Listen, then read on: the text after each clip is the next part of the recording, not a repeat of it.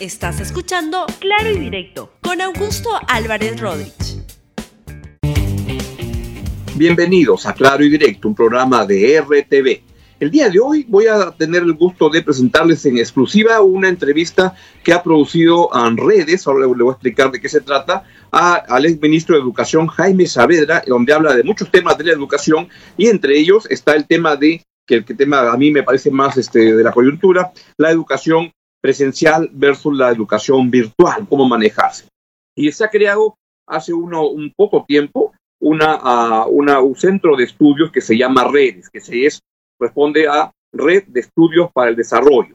Y está este, conducido por un economista, Osvaldo Molina, quien es el director ejecutivo, una persona muy talentosa, y lo que se proponen es difundir ideas en el país sobre políticas públicas. Y es muy, muy, muy relevante yo lo he estado siguiendo con especial atención lo que están haciendo y han producido para nosotros, para aquí en, en, RTV, para pasarlo en claro y directo, en calidad de primicia, un primer programa que ellos están armando y que tiene una entrevista de Osvaldo Molina, el director ejecutivo de Redes, a, al exministro Jaime Saavedra, que es muy interesante y que los invito a verla a continuación. Así que suelten, por favor, el video.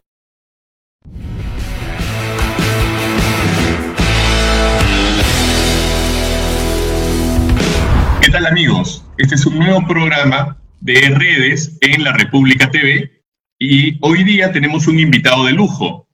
Nosotros queremos conversar sobre la situación de la educación, en qué medida la pandemia ha golpeado la educación y qué podemos hacer frente a eso. Para responder, tenemos a Jaime Saavedra, quien no solo fue ministro de Educación en el Perú, sino que además hoy día lidera el área de, de educación en el Banco Mundial. Hola Jaime, ¿cómo estás? ¿Qué tal, Osvaldo? ¿Cómo estás? Gusto saludarte. Jaime, para que la gente sepa, ¿cuánto viene afectando la pandemia la situación de la educación en el mundo y qué medidas efectivas vienen tomando los países para mitigar esto? Mira, esta es la crisis más grave que está viviendo, viviendo la educación global en los últimos 100 años.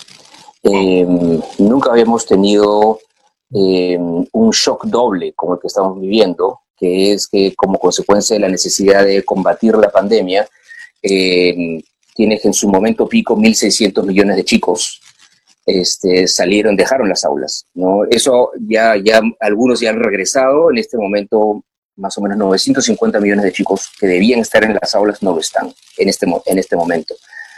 Pero a ese shock ¿no? del, del cierre de las escuelas se le eh, agrega otro shock, que es el shock financiero. Como consecuencia de la pandemia, ¿no? Tienes una recesión em, eh, brutal, ¿no? En todos los países del mundo, ¿no? Incluyendo América Latina, ¿no? Y como consecuencia de, ese, de esa recesión tienes una presión muy grande sobre los déficits fiscales, ¿no? Em, que tiene un impacto sobre los presupuestos públicos en educación, que tiene un impacto sobre los presupuestos familiares y su capacidad de invertir en educación.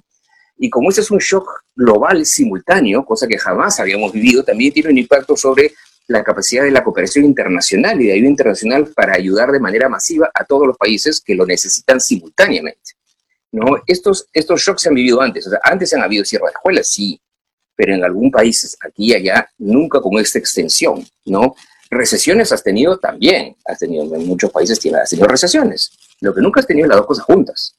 ¿no? Un cierre largo de las escuelas, como que puede ser tenido por una huelga antes, ¿no? Por ejemplo, o por algún problema político, pero ahora tienes las dos cosas. Tienes el cierre prolongado de escuelas y además tienes un shock eh, financiero muy fuerte que entonces este, compromete la capacidad de los países de eh, invertir más en educación, cosa que se va a tener que hacer justamente ¿no? para compensar por este impacto tan grande que está teniendo eh, sobre los chicos. Eh, se calcula que por lo menos se incrementa en 10 puntos ¿no? el porcentaje de chicos que no, tiene, que no van a lograr las competencias mínimas fundamentales ¿no? de lectura y escritura y, este, y matemáticas. Em, dado dado la menor, los menores aprendizajes, la potencial mayor deserción, y el menor número de años de los chicos ahora en, las escuelas, que puede darse, ¿no? Todas estas cosas son simulaciones de cosas que se pueden dar. Todas estas pérdidas pueden llevar en términos económicos a una pérdida de 16 trillones de dólares, que es el equivalente, como esos son números son muy difíciles de, digamos, de, de, entender, es el equivalente a 8% del PBI global, ¿no? Eso es lo que se estima que puede perder esta generación de chicos en términos de ingresos futuros. Y una cosa que sí nos tiene que preocupar es que esta generación de chicos es justamente son los chicos que van a pagar las deudas en los cuales todos los países están incurriendo para combatir la pandemia. Entonces sí tenemos que preocuparnos mucho por lo que se está haciendo ahora para mitigar esos impactos y lo que se va tiene que hacer en los próximos meses y pocos años, ¿no? Para poder tratar de eh, recuperar el tiempo perdido de alguna manera y, hacer que no tengamos una generación perdida, ¿no? Cuéntame un poco de eso, ¿no? ¿Qué cosas crees que se podrían hacer desde el lado de la política pública o que se está viendo que en ciertos países se está haciendo y que está teniendo éxito? Nosotros tenemos un cálculo que 130 países incluyendo el Perú, ¿no? Eh, implementaron rápidamente programas de educación a distancia. Obviamente, tenemos una brecha digital muy grande y entonces la mayor parte de países no han podido decir, bueno, entonces haremos todo pues por internet, ¿no? Y enviaremos los materiales o trataremos de tener algún tipo de clase virtual, ¿no? Entonces, digamos, un país, un país de ingreso medio, digamos con el Perú, en el mejor de los casos logras una cobertura de 50% de chicos mm. que pudieran tener conexión en su casa, ¿no? Y acuérdate que tienen conexión de su casa y, un, y eh, un, una laptop o una tablet para ellos. En países más pobres de África subsahariana, eso, esa, esa capacidad de conectarse en línea es del 10%, ¿no? Entonces, obviamente, todos estos procesos de em, aprendizaje a distancia eh, han tenido que ser multiplataforma. Y felizmente han sido así. Entonces, una combinación de en línea con lo que se, lo que se pudiera, pero también radio, también televisión, en muchos casos reparto de materiales, de materiales impresos, mucha combinación de la televisión o la radio con la conexión de los maestros con los chicos a través de redes sociales. Entonces, algo que también se estaba viendo acá en el Perú, ¿no? Entonces, ha habido que ser muy creativo en esa, en esa combinación multiplataforma para poder llegar a los chicos. Eso se ha avanzado, obviamente, la efectividad de estos procesos de aprendizaje remoto han sido muy distintos en los, en los distintos países el aprendizaje remoto yo creo que va a ser muy importante inclusive en el futuro, pero como complemento de la educación presencial, combinado con la educación presencial, no reemplazando a la educación presencial. Esta mitigación es muy desigual, ¿no? Y eso es, es una cosa dramática, ¿no?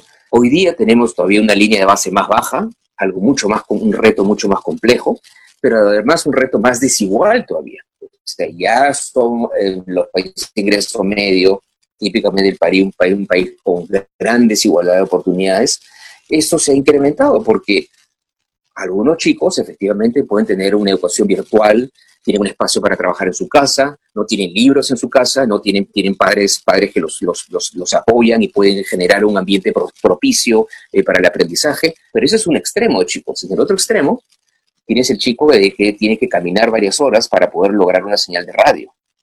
O en el mejor de los casos, caminar para poder una, una, señal en, en, el smartphone que tiene que compartir con su papá.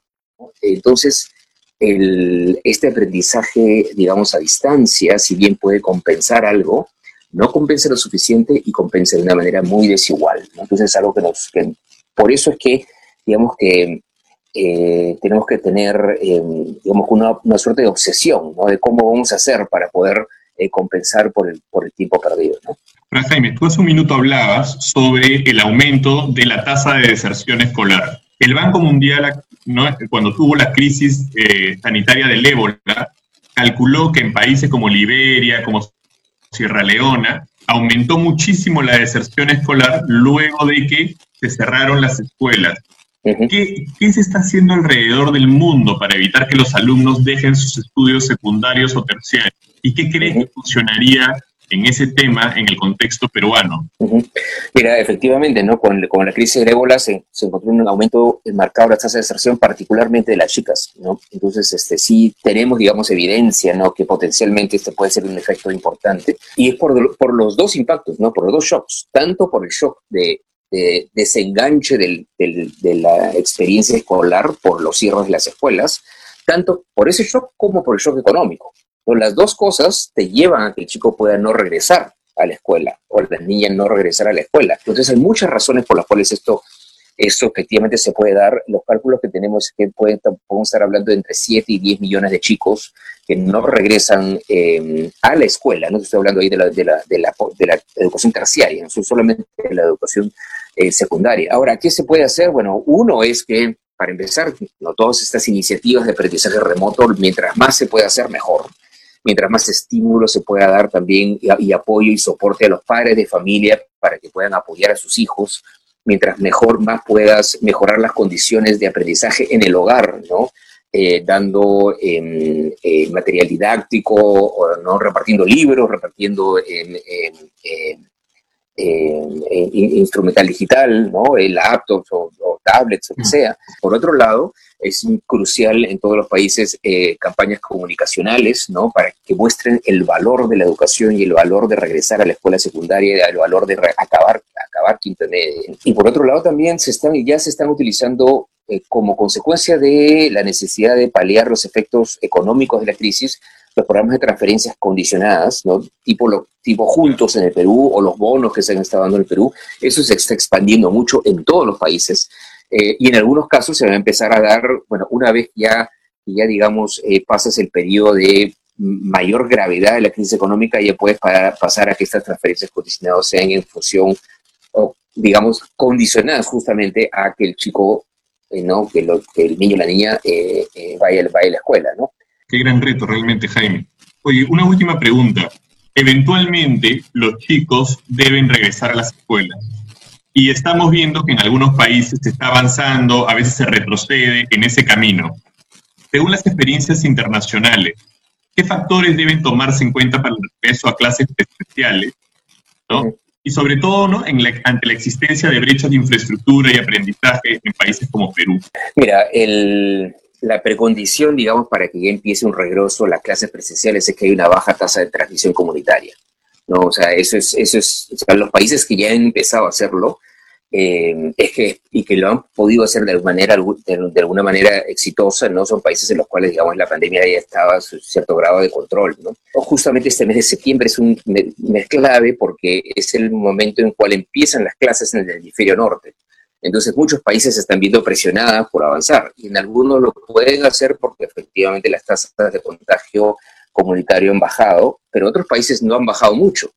Eh, es el caso de Estados Unidos. Entonces ahí sí hay, hay un debate muy, muy este, complejo, ¿no? De si ya estamos con las condiciones para poder, los chicos están en condiciones de poder regresar a clases. Y muchos estados, por ejemplo, en Estados Unidos, están optando por no regresar a clases presenciales todavía, sino mantener el vínculo em, de, aprendizaje eh, a distancia. Entonces, eh, va a ser un balance, es un balance complejo. el primer punto es hacer, hacer todo lo posible para que las, las, tasas de, de, transmisión comunitaria bajen lo, lo, lo, más rápido posible, la pandemia esté bajo cierto nivel de control. Pero al mismo tiempo que se trabaja eso, yo creo que desde el punto de vista de, eh, digamos, ya el sistema educativo, uno hay que prepararse para que eso pase lo más rápido posible. O sea, hay que estar preparados para que en el momento que eso pase, y uno no sabe si eso pasa en en cuatro semanas, en ocho semanas, en tres meses, no sabes cuándo, cuándo va a ser. En el momento que sea, tienes que empezar lo antes posible, ¿no? Porque realmente no hay nada de tiempo que perder, ¿no? Entonces, por un lado hay que avanzar todo lo que se pueda en, en, los procesos de mejorar la calidad y la efectividad del aprendizaje remoto, al mismo tiempo ir preparando las escuelas desde el punto de vista sanitario y desde el punto de vista, digamos, de gestión de la escuela. Esto hay, hay que darnos cuenta también que el regreso no es un regreso lineal, de que en un momento se declara acabada la pandemia y todo regresa a la normalidad. Eso lamentablemente no va a ser así. Estamos viviendo un, un, periodo de gran incertidumbre. Ni siquiera es, es, es, difícil hasta decir que es un manejo de riesgo, ¿no? Porque riesgo es que tienes distintos escenarios y mm. conoces las probabilidades de esos distintos escenarios. Ni siquiera estamos ahí. No sabemos cuáles son los, escenarios y no sabemos las probabilidades de cada escenario. O es completa incertidumbre. Y en esa, en esa completa incertidumbre, eh, hay que estar preparados para, si es que regresan a las escuelas, pueda que tengan que regresar a su casa otra vez. El regreso a las escuelas va a tener que ser paulatino, algunos grados, o ir a algunas zonas del país, o solamente unos cuantos días a la semana, ¿no? Para tener menos chicos, menos chicos por aula, o unos cuantos días, o menos horas al día. Entonces hay que diseñar un regreso eh, que es complejo. Entonces tienes que diseñar todo ese, todo ese proceso y ese proceso se, debe diseñar lo antes posible. Yo creo que sí es muy importante tener un sentido de urgencia, ¿no? que los chicos están perdiendo muchísimo ¿no? en términos de aprendizaje académico, de socialización, de salud mental. Esto es un impacto muy, muy grande sobre los chicos. Entonces tenemos que regresar a la, a la educación presencial lo antes posible, pero claro, tenemos la gran restricción sanitaria, ¿no? Entonces, hay que balancear las dos cosas, pero hay que estar preparados. Y finalmente hay que estar preparados también para ser muy creativos, ¿no? El, hay algunos países que correctamente están cambiando su calendario escolar completamente. ¿no? Si, el año, si el año escolar acababa en noviembre, bueno, ya no acaba en noviembre, acaba en marzo, porque necesito más tiempo para poder cerrar un currículum simplificado de este año. Y el siguiente año acaba, empezará más tarde para poder, teniendo un currículum simplificado para el próximo año. ¿no? Entonces, hay que ser muy creativo y buscar todos los ángulos posibles para poder darle eh, un servicio adecuado a nuestros, a nuestros niños jóvenes. Jaime, muchas gracias. Realmente el panorama es muy duro, pero tu experiencia es fundamental y espero que acá ayude a las personas a, a, mejorar la discusión sobre estos temas centrales, ¿no? De verdad que te agradezco mucho tu presencia.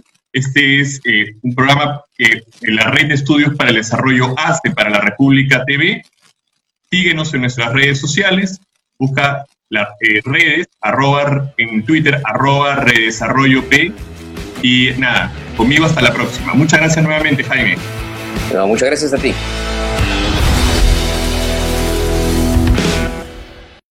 Así le agradecemos mucho a Redes, a Osvaldo Molina, su director ejecutivo, y por supuesto al entrevistado, a Jaime Saavedra, para poder compartir con, toda nuestra audiencia ideas tan, tan importantes y tan eh, relevantes sobre la educación en un contexto complicado como este. Porque, claro, por protección, pues no se han enviado a los niños, a las niñas, a los colegios, pero eso tiene sin duda un impacto en la, en la proyección de vida de las personas. Se calcula, el Banco Mundial calcula que por cada año que pierde una, un niño de, o una niña de no ir al colegio, sus ingresos caen como algo así como de 7-8% al año, lo cual es gravísimo. Bien, así que le agradecemos mucho a Redes que nos haya eh, permitido tener este, esta entrevista a Jaime Saavedra y nosotros nos permitimos hacer una encuesta que tiene que ver con el momento actual y le preguntamos a toda nuestra audiencia si las clases deben ser virtuales o presenciales en el año 2021. Sale ahí bien empatadito porque los que creen que las clases deben seguir siendo virtuales son el 52%. Y los que creen que ya los chicos deben volver al colegio de manera presencial son el 48%. O sea que ahí tas con tas están empataditos. En todo caso, es un gran, gran tema que se va a seguir discutiendo y que queríamos además contribuir aquí con estas ideas tan interesantes en el programa RTV Claro Directo. Bien, solo me queda despedirme. Que tengan un gran día, cuídense mucho y sigan en la programación de RTV. Chau, chau. Gracias por escuchar Claro y Directo con Augusto Álvarez Rodríguez. Suscríbete para que disfrutes más contenidos.